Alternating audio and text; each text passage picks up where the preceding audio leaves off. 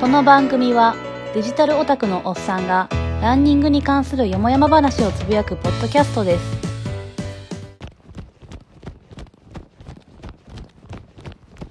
えーっと、今日は22日です。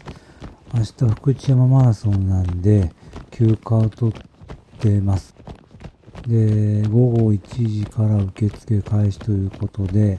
もう1時過ぎに行ってきました。で、天気悪かったんで車で行ったんですけども、も駐車場はかなり埋まってましたね。溢れ返ってどうのこうのっていうほどじゃなかったですけども、車止めるまでにやっぱ5分か10分ぐらいかかりましたね。こんなことはもうめったにない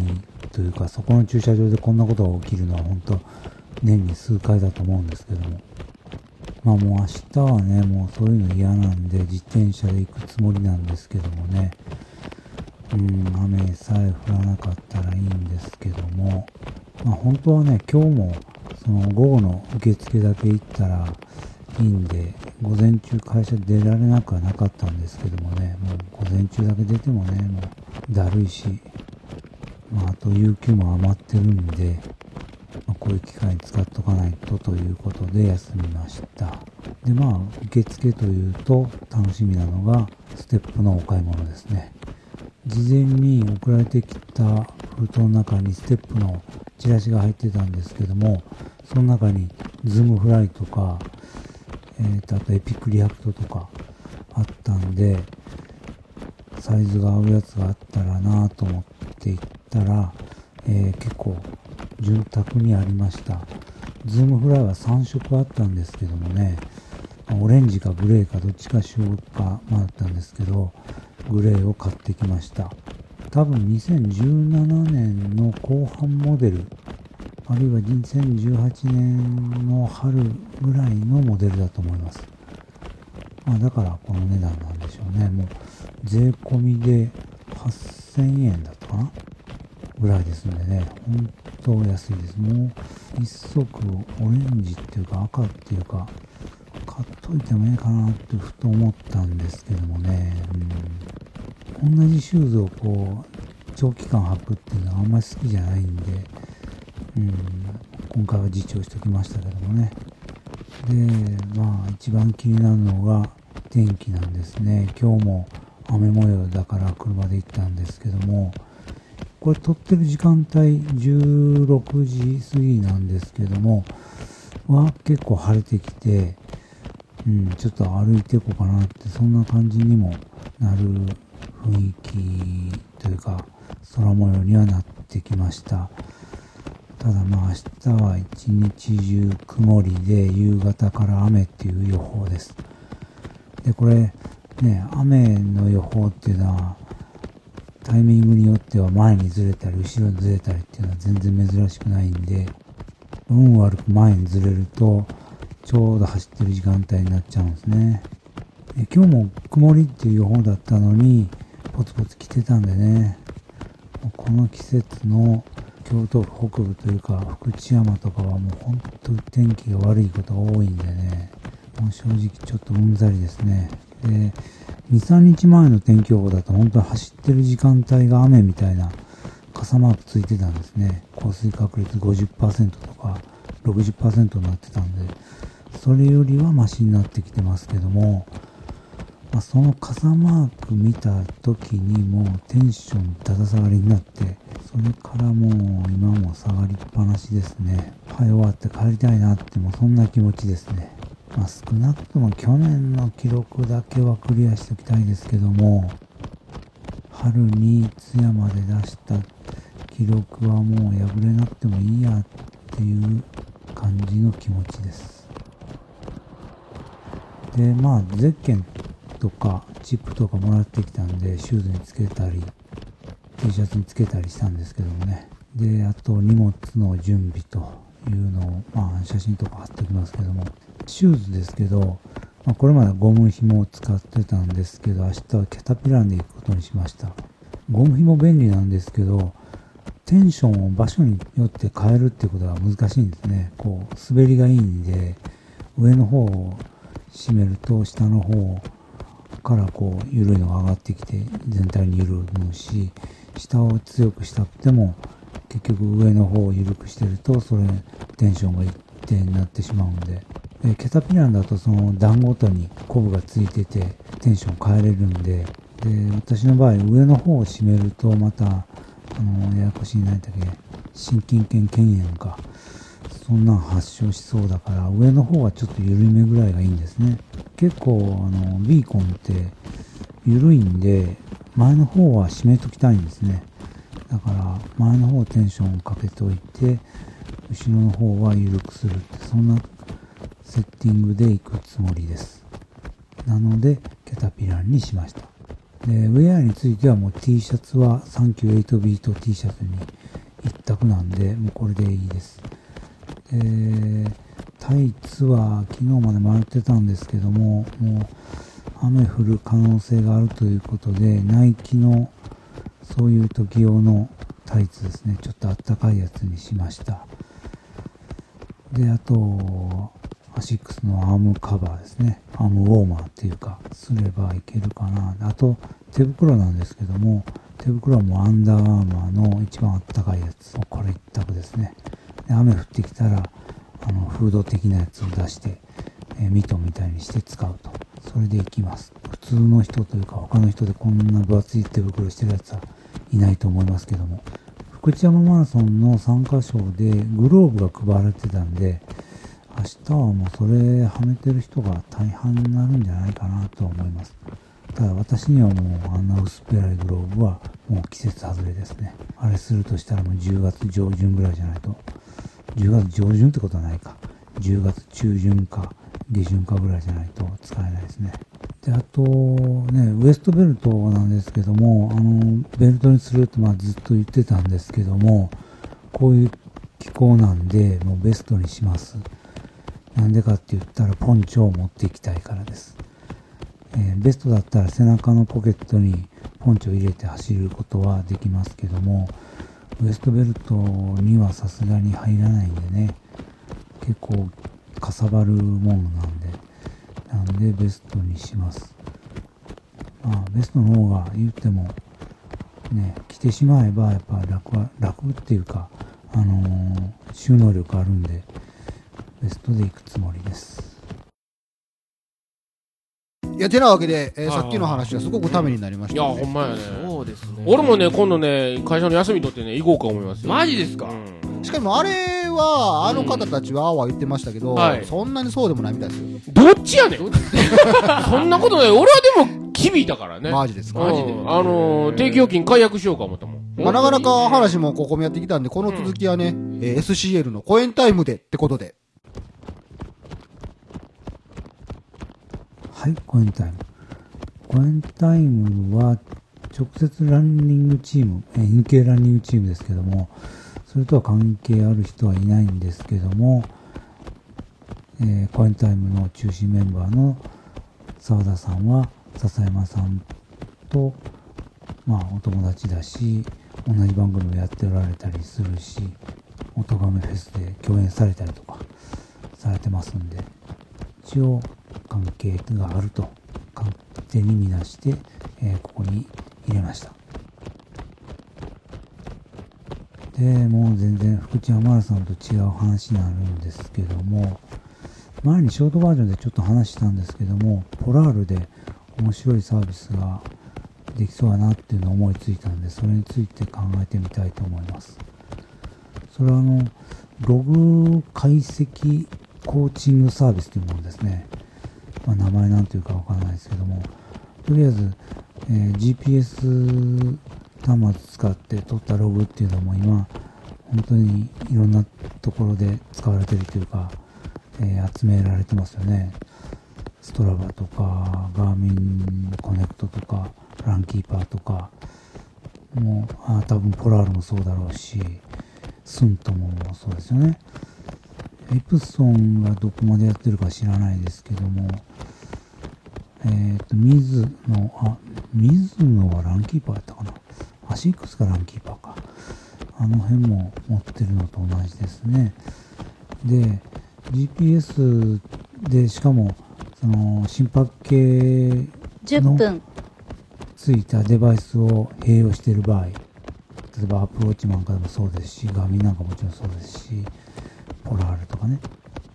エプソンとか、今言ったような端末っていうのは大概それもセットになってるんで、こういうログはもうその、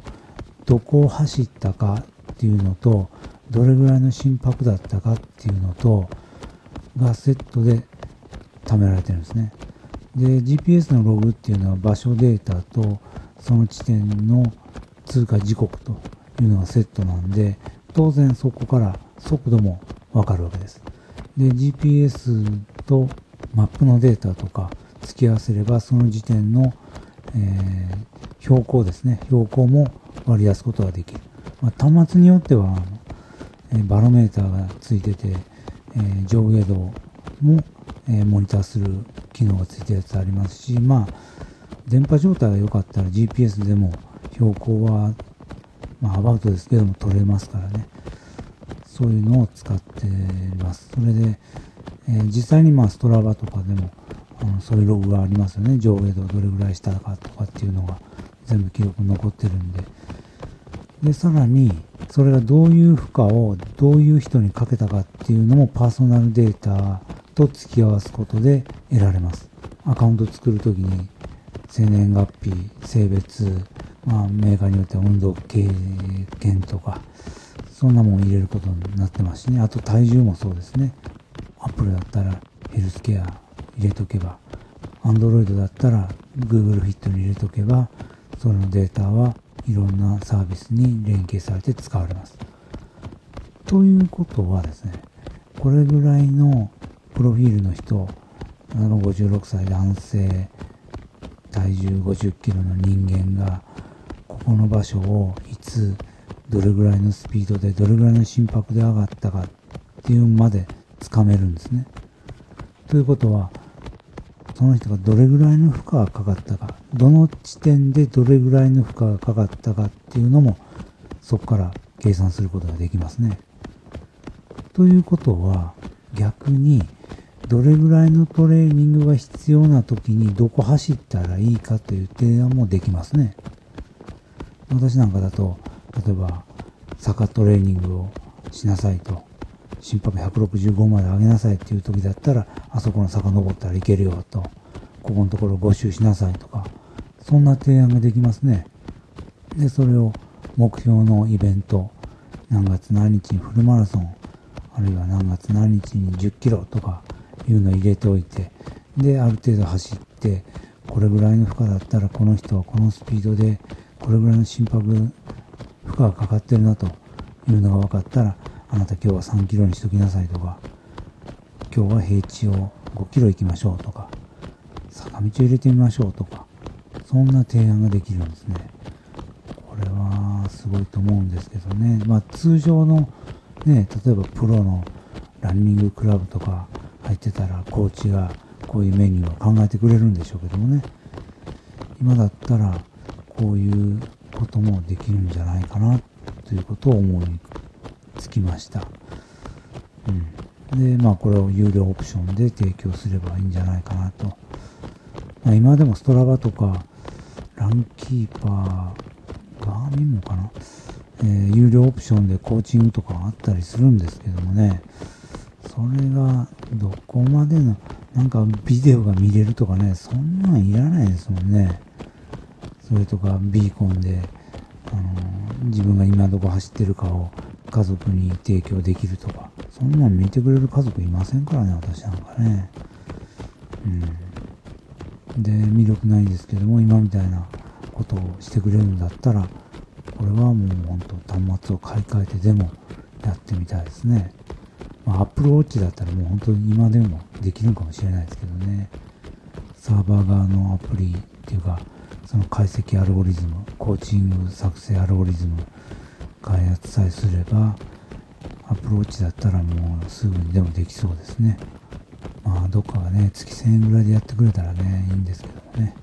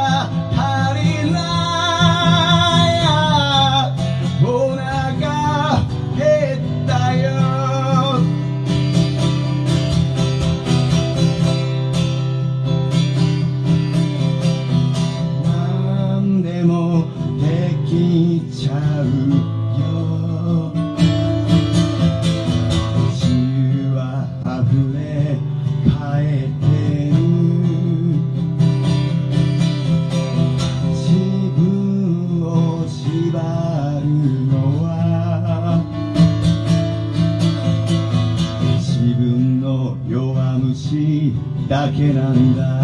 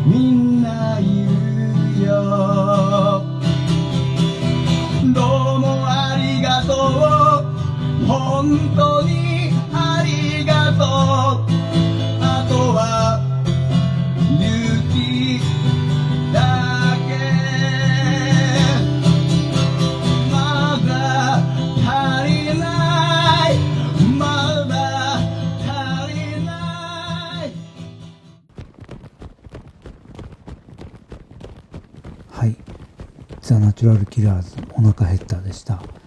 この、あとは勇気だけっていうフレーズが本当に心響きますね。ねもう私も明日は、とりあえず勇気持って頑張りたいんですけども、その前になんかもうテンション上がんなくなってね。でも、まあ、ね、最初からこう守りに入るんじゃなくって、あくまでも行けるとこまで行くという姿勢では頑張ってみたいと思ってます。あと、一つアディダスから面白いシューズが発表されてましたね。あのー 3D プリンターで作ったソー20ルを分搭載しているということみたいです。まあ、限定販売って書いてあるんで、店頭には並ばないかもしれないですね。いつだったかな？このシューズっていうか、このソール自体はね、半年ぐらい前だったかな紹介はされてましたよね。なんかちらっと見たことがあったんですけどもね。その時は、あ 3D プリンターでやっとったら時間かかってしょうないやろと。こんなもん量産品に使われへんやんけと。プロトタイプ作るのにはええかもしれんけどなとかって思ってたんですけども、そこそこの数ができるぐらいまでにスピードアップしてきたみたいですね。まあもちろんこの 3D プリンターの台数を増やしたということかもしれないですけどね。まあこれは、なんていうかな、3D プリンターを量産品に使えるようになったという、そういう意義というか、意味というか、それが最大ですね。やってることとか目指してること自体は別にこれまでと一緒なんで、あ、の、ランナーズパルスだったかな？の提灯記事にはこう、試作品や金型成形を行う必要がなくなったことで、手作業での処理が大幅に削減され、圧倒的な製造スピードを実現したということ書いてあったんですけど、全然意味不明ですね。試作を行うときに、従来ではできなかったスピードでできるようになったっていうことは間違いないです。もう設計図書き直してすぐプリントすれば結果が得られますからね。これは間違いない。ただし、金型成形を行う必要がなくなったことで手作業で処理が大幅に削減されっていうのは意味不明ですね。金型をいらなくなったっていうのは間違いないです。だから、金型を作る時間、費用、これが削減されたっていうのは、あの、製造側にとってはものすごく大きいです。で、金型っていうのは当然サイズごとに必要ですから、5ミリ刻みで作る必要がありますから、これを作らなくてよくなったっていうことは、シューズメーカーにとっては確信です。ただ、手作業での処理が大幅に削減されっていうのは全然意味不明ですね。そんなもん。今だってミッドソール作るときなんて金型使ってガチョンとやるだけですからね。あんなもん手でやるなんかせいぜい取り出すのと種入れるときぐらいじゃないですか。まあそれすらも自動化されてることも多いでしょうし。全然わけわかんないですね。だから、川上の工程を短縮化する。まあ、あの、CAD とかね、3D プリンター、そういうもので、プロトタイプの成形やテストを高速化するっていうメリットはもうあるんですけど、実際の成形場面で圧倒的な製造スピードにはつながらないです。今のところ。あの、フィラメントっていうか、あの辺とか、レーザーなりなんなりのあの辺の硬化させるところのスピードがフォームの成形と同じぐらいのスピードにならない限り、フォームと同じようなスピードでの量産は無理ですからね。まあ、ただ、この方法というか、この設計方法が画期的っていうのはやっぱ設計の自由度でしょうね。まあ、音なんかでもそうなんですけども、ソールの場所によって、その性格を変えることが可能ですね。音なんかだとあの、ちくわの半分に切ったみたいなやつの、あれの肉厚とか高さとか、あと表面に何を貼るかによって、一個一個性格を変えて、かかとの方はこう、前の方はこうみたいな感じで作り分けてますけども、これだと、この構造、トラス構造の配置の仕方、あるいはこの三角形の大きさとか、向きとか、そんなによってクッションとか合成とかコントロールすることが多分可能になってると思います。プロトタイプがちらっと映ってましたけどもね、何種類もあって、それぞれシューズの中央付近のフィラメント、フィラメントっていうのはあの、え構造材の向きとか密度とか微妙に変えたものを何種類も作ってたみたいです。そういうことができますね。これフォームだとなかなか難しいんですよね。厚みでやるか、形状でやるか、なんですけども、フォーム自体はかかとだろうが前だろうが同じ性格しか持ち得ないんで、で、結局、いろんなメーカーは場所によって、例えばかかとにゲルを貼ってみたりとか、えーミッドソールを二重にして、場所によって厚みの違う、性格の違う、もう一つのミッドソールで、えー反発力とか、えークッションとかを場所によって性格を変えるということをしますけども、このやり方だったら、このトラス構造の密度と、えー太さということで、相当自由にコントロールできるんじゃないかなと思います。これは面白いですね。でこれがうまくいって、実生産ライン、